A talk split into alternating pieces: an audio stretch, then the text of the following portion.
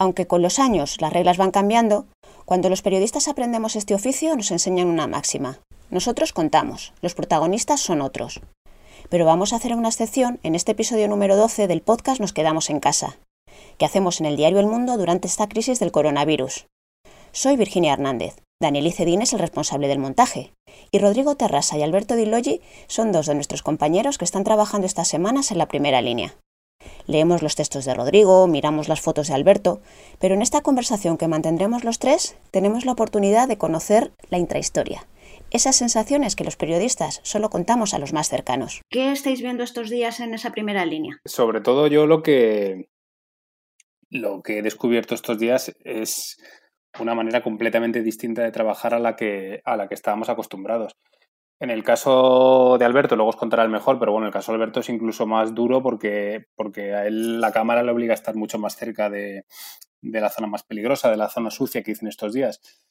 Eh, para mí, como periodista, eh, lo más complicado es, que realmente trabajas, no te diría con miedo, pero sí con mucho respeto, o sea, y con mucha precaución de saber hasta dónde te tocas, eh, hasta dónde te acercas, y luego podemos hablar de ello, pero más tarde, pero es realmente complicado trabajar con un equipo de protección individual de estos. O sea, te hace empatizar rápidamente con, lo durísimo que es el trabajo que están teniendo los sanitarios estos días, porque ya te digo que hacer una entrevista con dos mascarillas, dos guantes de látex en cada mano, unas gafas, dos gorros, y es, complicadísimo. Pues mira, vamos a ver. Em, o sea, está siendo muy raro. Eh, a ver, déjame recapitular un poco. Eh, yo cuando empezó esta historia, la, primera circunstancia rara es que no vamos a la oficina. Y entonces, eh, a nivel de coordinación en la sección y con otros compañeros, ya cambia mucho la cosa y es complicado. Eh, yo además, como vivo fuera en un pueblo, mm, desde el principio empecé un poco como a tomar unas medidas de disciplina para estar muy atento en, los temas de seguridad y en, intentar no, no exponerme, consciente de que por mi trabajo me, tengo que exponer, ¿no? Entonces, por ejemplo, yo estoy saliendo de casa todos los días llevándome la comida que voy a comer, el agua que necesito, eh, un termo de café, me llevo incluso un cambio de ropa, llevo en la furgoneta, yo, yo, tengo una furgoneta y llevo un saco de dormir por si pues algún día que se me ha hecho tarde me echa un poco en la furgoneta y no para intentar no tocar nada, no dormir en ningún sitio fuera, eh, o sea, intentar tocar lo mínimo posible. Intento editar en el coche, también porque no hay bares abiertos. Intento no apoyar el equipo en ningún sitio cuando estoy trabajando. Entonces, claro, todo eso complica un poco también lo que es la logística de nuestro trabajo. Eh, luego, a nivel de trabajo, una de las cosas que a mí más me ha sorprendido es lo que está costando gestionar todo. O sea, conseguir permisos, eh, tropecientas llamadas, eh, buscar en... Eh, para poder entrar a un hospital tienes que buscar en 10 o 12, buscar en otras comunidades autónomas, porque se está dando acceso muy limitado a las cosas. Ahora ya se ha abierto un poquito más, pero al principio era un no rotundo y era muy difícil. Entonces, a nivel, digamos, de lo que es la logística de nuestro trabajo, yo creo que eso es lo, lo más raro que he notado o lo que es más diferente. Y esto es curioso porque una, cosa, esto es curioso porque, porque yo por lo menos he notado que, es verdad lo que dice Alberto, que a nivel burocrático, que esto suele ocurrir mucho en nuestro trabajo, no solo ahora, te ponen como muchas trabas, pero luego te encuentras a la gente muy dispuesta a contar su, su vida y su trabajo. O sea, creo que la gente está, sobre todo el personal sanitario estos días o la gente que se ha visto afectada por el, por el virus, está deseando contar un poco su experiencia y compartirla. Yo creo que eso es, eso es muy curioso. Te cuesta mucho romper la primera barrera, pero luego la gente le apetece mucho contar cómo está pasando esto. Bueno, yo creo que en general todo el mundo está desbordado con esta situación, sobre todo las administraciones. Entonces, claro, los gabinetes de prensa de los hospitales, de las administraciones eh, políticas y tal, eh, yo creo que, este, o sea, el están desbordados como cualquiera y creo que no saben muy bien, o por lo menos al principio no sabían muy bien cómo gestionar un poco esto, cómo enfrentar un poco esto y entonces preventivamente siempre hay un no por si acaso. De hecho, a mí me ha resultado más fácil conseguir acceso a las cosas hablando primero con los sanitarios y luego obteniendo el, o sea, primero teniendo el permiso de ellos y luego obtener el permiso de, del gabinete de comunicación o lo que fuera. Porque el gabinete de comunicación, yo creo también, por, incluso por, un, por una cuestión de que a ellos eh, yo creo que les da cierto pudor o cierto respeto el decirle a, un equipo médico, oye, te voy a meter un periodista, cuando el equipo médico va desbordado. Entonces, si tú obtenías el, el ok del médico, era más fácil. Eh, y, luego también por una cuestión de control político, esto es evidente, yo creo. Es decir, eh, las administraciones están todas un poco a la defensiva porque, porque hay mucha gresca política aquí en España. Entonces, preventiva, preventivamente todo el mundo anda con, mucho, con mucha cautela. Mi sensación es que, es que ellos se sienten bastante vulnerables. O sea, nosotros el otro día en el Hospital Gregorio Marañón y hablando con, con IFEMA, también con sanitarios, nadie sabe, o sea, para todo esto es nuevo. O sea, mucha, esto es una de las frases que más, que más he oído yo estos días en, en médicos, es que para ellos esto es una situación completamente nueva. Entonces nadie está seguro de que lo que esté haciendo esté funcionando o esté bien o sea lo mejor. Y yo creo que ante esa inseguridad que tenemos, ante la incertidumbre, que es la que tenemos todos, todo el mundo tiende un poco a cerrar las puertas. Y lo que dice Alberto, yo creo que todo el mundo tiene miedo a que mm, se filtren críticas al gobierno, a la gestión, a sus superiores, o porque pero yo creo que por esta inseguridad que ha generado esto que tenemos todos. Y ya centrándonos más en los tres reportajes que, que os, por los que os preguntaba al principio. Por ejemplo, en el que acompañasteis a, una doctora en, Valencia. ¿Cómo fue aquella experiencia? Me tengo que contar a Alberto más, que fue el que estuvo en, primera línea. Yo solo para acabar, yo, te lo digo yo primero porque seré más breve que Alberto. Eh, yo es uno de los reportajes más peculiares que he hecho porque como por estos límites de acceso que tenemos, el que estuvo en primera línea fue Alberto y fue mis ojos durante prácticamente todo el reportaje. Entonces yo la mayor parte de las cosas que escribí en, ese, en esa historia que escribimos, que por eso firmamos a medias los dos, porque el reportaje era de los dos, eh, lo vi a través de los ojos de Alberto, que es una cosa muy curiosa que, no habíamos hecho hasta ahora, que era él fue el que entró a los, a los domicilios y el que hizo las fotos y el, y el, que me iba, o sea, nunca en mi vida había escrito tanto a través de los ojos de otra persona como en este reportaje. Pues mira, vamos a ver, yo la, la primera cosa curiosa eh, es que eh, hasta ahora yo, o sea, yo anteriormente había estado pues en, cementerios, eh, haciendo un reportaje en unas urgencias de un hospital, eh, haciendo fotos en la puerta de los hospitales, había ido a casas de gente para hacer alguna entrevista de algún paciente que se había curado, tal. Pero una de las cosas que, más mm, sensación o más, o más susto me causó nada más llegar es el habitáculo de la ambulancia, porque de pronto te ves en un sitio muy chiquitín donde yo siempre había ido con precauciones de no tocar nada y te ves obligado a tocarlo porque te tienes que sujetar, te tienes que sentar en un asiento, tienes que, cuando la ambulancia está en marcha, tienes que apoyar tu equipo en algún sitio. Entonces, mm, de todas las precauciones que yo había tomado de no tocar nada, de repente me veo en un sitio eh, que a priori tú piensas que está absolutamente contagiado todo y entonces es una sensación como de como un poco claustrofóbica, ¿no? Y, bueno, luego una de las cosas que más me llamó la atención es la naturalidad con la que vivía el equipo médico, las llamadas, las asistencias, etcétera, y que era muy diferente de cómo lo percibía yo. Es decir, ellos reciben una llamada y no, no, bajan corriendo como en las películas, sino que, bueno, el conductor baja por la furgoneta, los, la médico se prepara con la enfermera, van, bajan andando, van llamando, pero como con, con cierta calma, ¿no? Igual que eh, cuando llegábamos a los domicilios, em, asumían las cosas con una normalidad, es decir, ver a un abuelito que está eh, muy grave y, y podría morirse ese mismo día, y, bueno, ah, pues venga, cariño, tal, no te preocupes, a ver qué podemos hacer y hablar con la hija, oye, mira, pues tu papá está muy mal, pero si no quiere ir al hospital, lo respetamos, tal, pero en un tono eh, como muy normal, ¿no? Y claro, yo cuando luego lo hablé con la doctora, me decía, hombre, este es el pan nuestro de cada día, es nuestro, es nuestro trabajo, entonces ya es... Pero claro, eh, a mí me causa mucho impacto, es decir, yo no estoy acostumbrado a, a, tener cerca la muerte, gente que lo está pasando muy mal, que está en las últimas.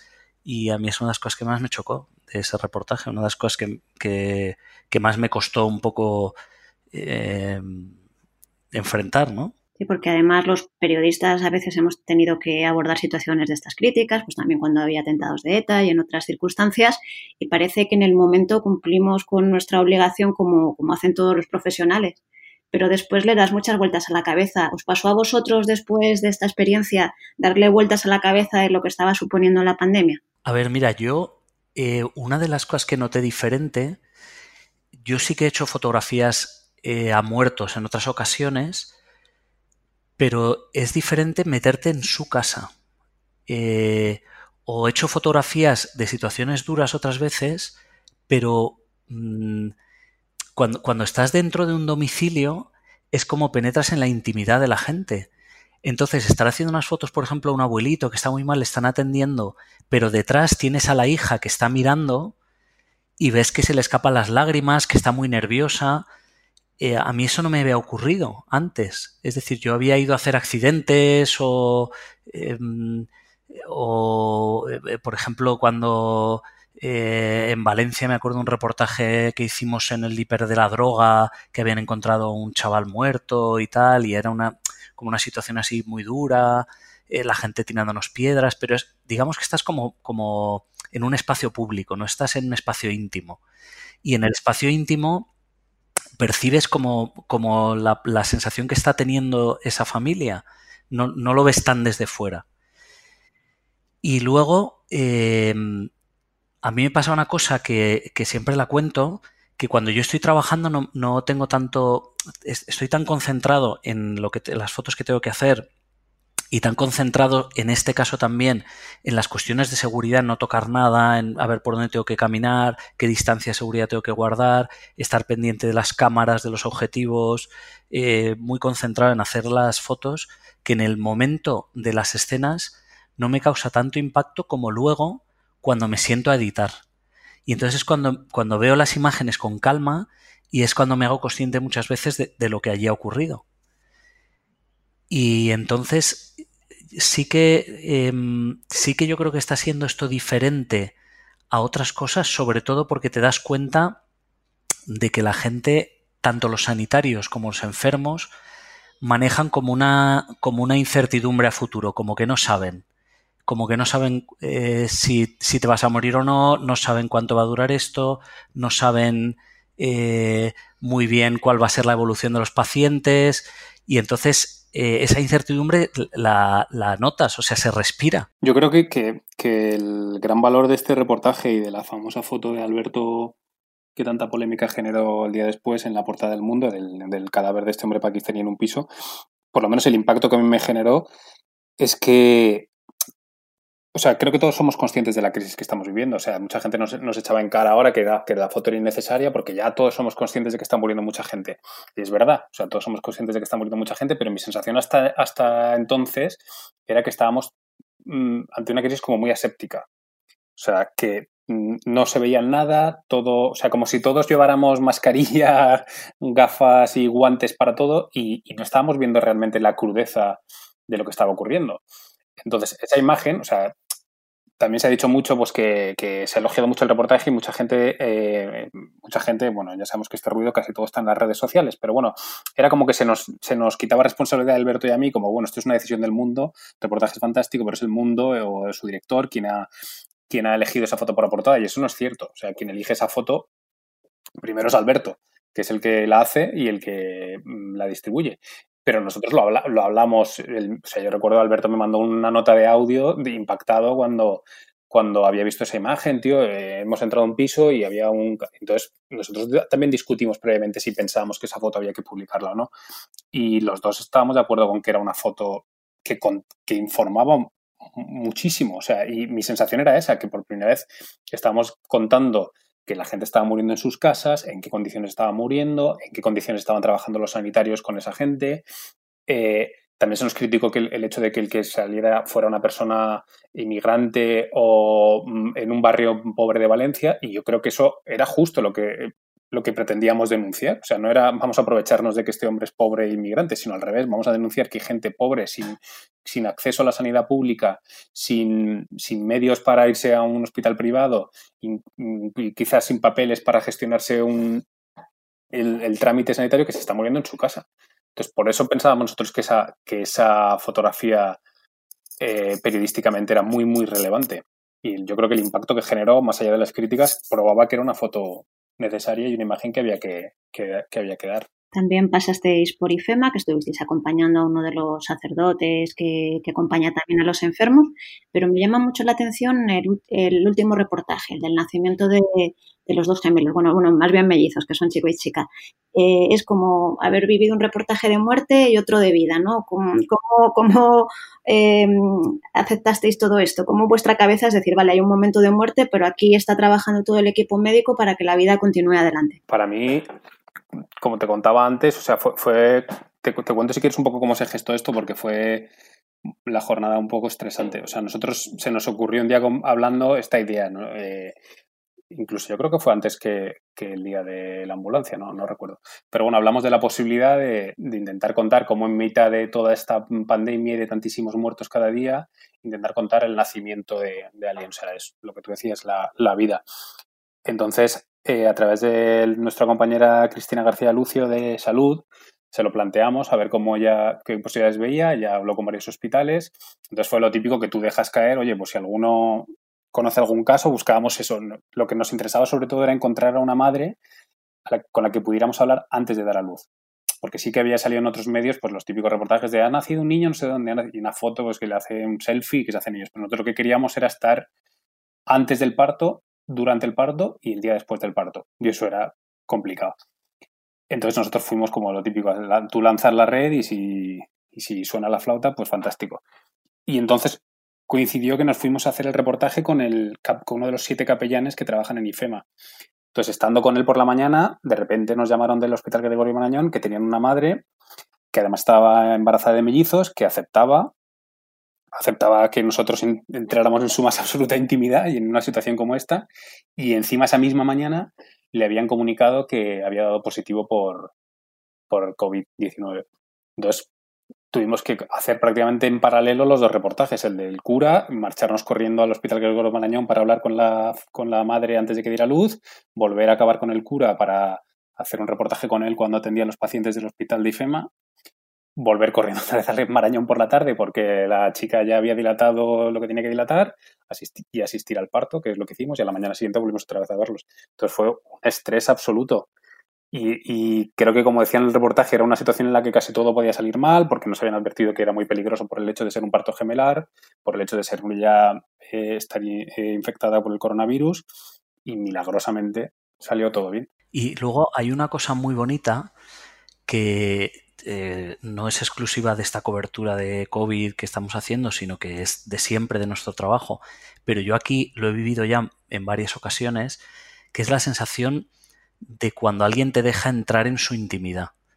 Entonces, em, es, una, es una sensación como de doble dirección, es decir, por una parte, y, y yo así se lo expreso, estás muy agradecido de que alguien te deje contar su historia. Ya nos ocurrió en otra historia que publicamos previamente de una pareja de hermanos que fueron a un cementerio a enterrar a, su padre, que los encontramos allí y entonces eh, les pedimos permiso para poder hacer fotografías y para poder contar, hablar de la historia de su padre, quién fue su padre, que era un señor que tenía un bar y que murió como uno de los miles que han muerto, ¿no?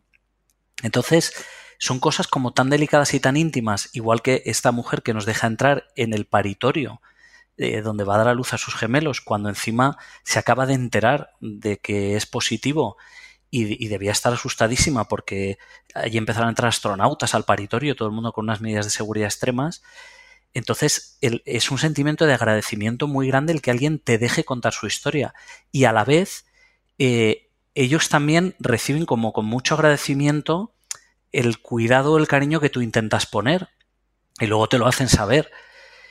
Y, por otra parte, es, ese mismo juego de doble dirección te genera como una responsabilidad muy grande, ¿no? Es como si te han puesto entre tus manos algo muy delicado, tienes como, como mucho cuidado para que no se rompa, es decir, estás todo el rato con mucha cautela porque tú quieres contar lo que ahí ocurre, eh, pero sin, sin romper, digamos, esa confianza y sin, y sin herir la intimidad a la que te han dejado entrar, ¿no? Entonces es una experiencia también eh, digamos, fuera de lo profesional, humanamente muy bonita. El que alguien te abra las puertas de su intimidad, tú entres eh, más allá incluso de donde está entrando la gente que les quiere. Es decir, en, tanto en el parto como en el funeral, nosotros estamos presentes en un acontecimiento muy importante para esas personas que no están pudiendo acompañar sus seres queridos. O sea, estamos llegando más allá que sus propios padres, abuelos, hermanos. Entonces es como una responsabilidad muy grande, ¿no? Que, te abruma un poco. Y, y, es muy bonito, yo creo que es la parte más bonita de nuestro trabajo, el poder entrar y salir de la vida de las personas, ¿no? Tú entras, tienes como un contacto muy fuerte, con mucha intensidad, y luego sales y esa persona igual no te la vuelves a cruzar en tu vida, ¿no? Y yo creo que es una de las partes más bonitas de nuestro trabajo general y que estamos viendo especialmente estos días. ¿Sabes qué me pasaba a mí en el caso de la, de la embarazada, sobre todo? Que te sientes un poco, o sea, esto va a parecer un poco moñas, pero lo digo de verdad, o sea, te sientes un poco corresponsal de la familia de esos mellizos. O sea, la chica nos contaba súper emocionada, de hecho se, echaba a llorar antes de dar a luz, que lo que más difícil se le estaba haciendo era no tener contacto con su madre, porque ella era hija única, sus padres eran mayores, claro, no solo había pasado todo, toda la parte final del embarazo sin su madre, sino que cuando a ella esa mañana le dicen que ha dado positivo por coronavirus, ni siquiera puede dejarle, ella tenía, otra hija de 19 meses que se iba a quedar con la abuela, no se puede quedar con la abuela porque al dar ella positivo, pues la hija no puede estar en contacto con su abuela y la mandan con, los tíos. O sea, que la abuela se había quedado sin poder seguir el final del embarazo, sin poder cuidar de su nieta mayor y Dios sabe cuándo podrá ver a sus nietos, a, los nuevos. Mínimo en 15 días, un mes.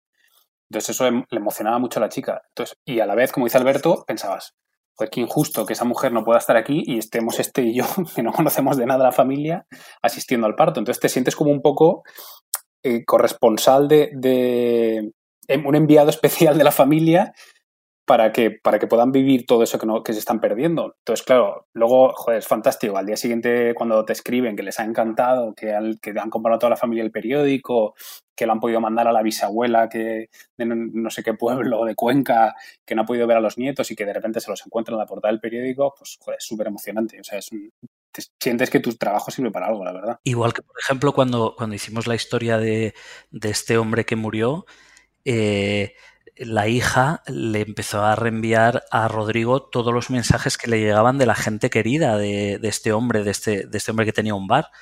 Y es súper emocionante ver cómo, eh, cómo, de una situación tan dura eh, se genera un agradecimiento hacia tu trabajo. Cuando habitualmente estamos acostumbrados a que nuestro trabajo sea una molestia. Yo cada vez que voy a un sitio y levanto la cámara, la gente reacciona como de una manera defensiva, ¿no? Entonces, cuando de repente se transforma en, una respuesta agradecida, es muy bonito y, efectivamente, como dice Rodrigo, em, y está bien también para nosotros, es una cosa que yo agradezco mucho, eh, darte cuenta que tu trabajo tiene un sentido y que, y que generas muchas cosas bonitas también. Se genera mucha responsabilidad también, ¿eh? porque yo recuerdo con la historia de Máximo, que era este señor del bar que murió, que a mí por lo menos me da mucho, muchísimo miedo defraudar a, a quien, te ha, quien te ha dado tantísima confianza, alguien que te ha contado toda la vida de su padre para que, para que tú la puedas publicar, o alguien que te ha dejado entrar en el nacimiento de sus hijos para que tú lo publiques, te da mucho miedo, a mí por lo menos me da mucho miedo que luego no le guste cómo ha quedado, porque es verdad que a veces estar muy acostumbrado al periodismo este de molestar, de investigar, de sacar trapos sucios, pero esto para mí también es periodismo, que es contar la historia de la gente. Y te da mucho miedo eso, decepcionarles. Pero por lo que decía Alberto, para mí una anécdota súper bonita que, que, a mí casi me hizo echarme a llorar cuando me la contó, la hija de Máximo, que es este señor que nos encontramos a los hijos en el, en el funeral y luego ella accede a contarnos la vida porque nos apetecía hacer como un obituario de una víctima anónima de, de todo esto, nos contaba que, que desde que murió su padre, su madre estaba encerrada en casa no la, habían podido ver para nada. O sea, ni le habían podido dar un beso ni un abrazo. Le contaron que su marido había muerto por una llamada de teléfono y luego cada día iban y le dejaban la compra en el felpudo y la mujer se comunicaban un poco a través del felpudo. Incluso nos contaba que, que cuando tuvieron que ir a certificar la muerte de su padre, la madre les dejó el DNI del, del padre en el felpudo, que era como muy duro. Entonces, al día siguiente de publicar el artículo, la, volví a hablar con la chica, me dijo eso, que les había encantado, que todos los amigos del bar lo habían compartido, todo el mundo había comprado el periódico, y me dijo que le había dejado el artículo en el felpudo la madre. Y era, hostia, o sea, era como, era como una imagen durísima y a la vez como muy bonito de, imaginarme a la madre que está sola completamente en casa limpiando con yogur, o sea, con lejía los yogures de casa que había tocado su marido, encontrarse en nuestro reportaje en el felpudo de casa en el que contaba su historia y la de su marido. Y además una mujer que no había podido despedirse del hombre con el que llevaba muchísimos años casada. Es que es una historia terrible, o sea, una historia la de esta señora y la de miles, supongo, o sea, personas mayores que llevan viviendo 50 años o 60 con sus maridos o sus mujeres, a los que de repente ingresan a su pareja, ya no la vuelven a ver, al ser personas de riesgo, no pueden ir al, funeral a despedirse de ellas y encima pasan todo el duelo completamente solos en casa, o sea, es que eso es, terrible. Hay una foto muy bonita que se ha publicado estos días de, de la agencia Magnum, que es una foto que está un, un, hombre dándole un abrazo a su padre que se va a ir al hospital en el pasillo de la casa. Y, claro, es que en ese abrazo está contenido un montón de sentimientos porque no sabes si lo vas a volver a ver. Eh, o sea, cuando por ejemplo hicimos, eh, entré en unas urgencias a fotografiar el trabajo de los médicos y tal, una de las cosas que, más estaban o más tenían presente ellos es que la gente está sin las familias y se muere sola. Y entonces ellos tenían también un poco como la responsabilidad de acompañar eso. O sea, yo creo que lo, esto es lo terrible de, esta crisis, de esta pandemia. Que, que, que, no solamente es una cuestión médica o científica que enfrentar, sino que emocionalmente está suponiendo eh, un, desgarro terrible para muchísima gente. Eso nos decía el sacerdote también de IFEMA el otro día. Claro, es que al final no poder hacer duelo, cuando además en nuestra cultura es necesario ese duelo para, poder despedirte y cerrar una etapa. Pero os quería preguntar también, ya, ya para ir finalizando, eh, ¿qué historia os, os, gustaría contar del día después, de cuando todo esto acabe o por lo menos podamos salir de casa? No lo contaremos nosotros, pero que descubrieran una vacuna sería fantástico. Pues fíjate, a mí lo que más me gustaría contar es la normalidad. O sea, a mí una de las cosas que más miedo me da de todo esto es cómo vamos a volver. O sea, yo no me costaría mucho pensar que vamos a, salir de aquí con mascarillas, o sea, que nuestra vida vaya a cambiar a ese nivel. El otro día había que a partir de ahora los asientos de los cines los distanciarán no sé cuántos metros o en el teatro, o que no vayamos, eh, no sé, cuando digo gente que dice que le va a dar terror ir a un restaurante después de esto, eso ojalá podamos contar una historia de la normalidad más absoluta y que algún día volvamos a ser como éramos antes, que igual no lo, valorábamos lo suficiente, pero yo no, quiero vivir en una sociedad séptica de estas en la que no. Yo lo que más ganas tengo de hacer cuando salgo de aquí es abrazar a la gente. O sea, el otro día encontrarme con Alberto Nifema y no darle un abrazo hablarnos así como a lo lejos es horroroso. O sea, yo espero que eso, que nuestra sociedad no se convierta en eso, desde luego. Sí, luego eh, yo las preguntas que, me rondan, o sea, no es exactamente sobre historias que, que, vayamos a contar, pero sí que me rondan muchas preguntas sobre cómo nos va a cambiar esto, no solamente en el sentido de que de los condicionamientos que nos va a imponer, sino de si vamos a ser capaces de hacer una revisión de nuestra propia vida y cambiar algunas cosas que yo creo que no estaban bien.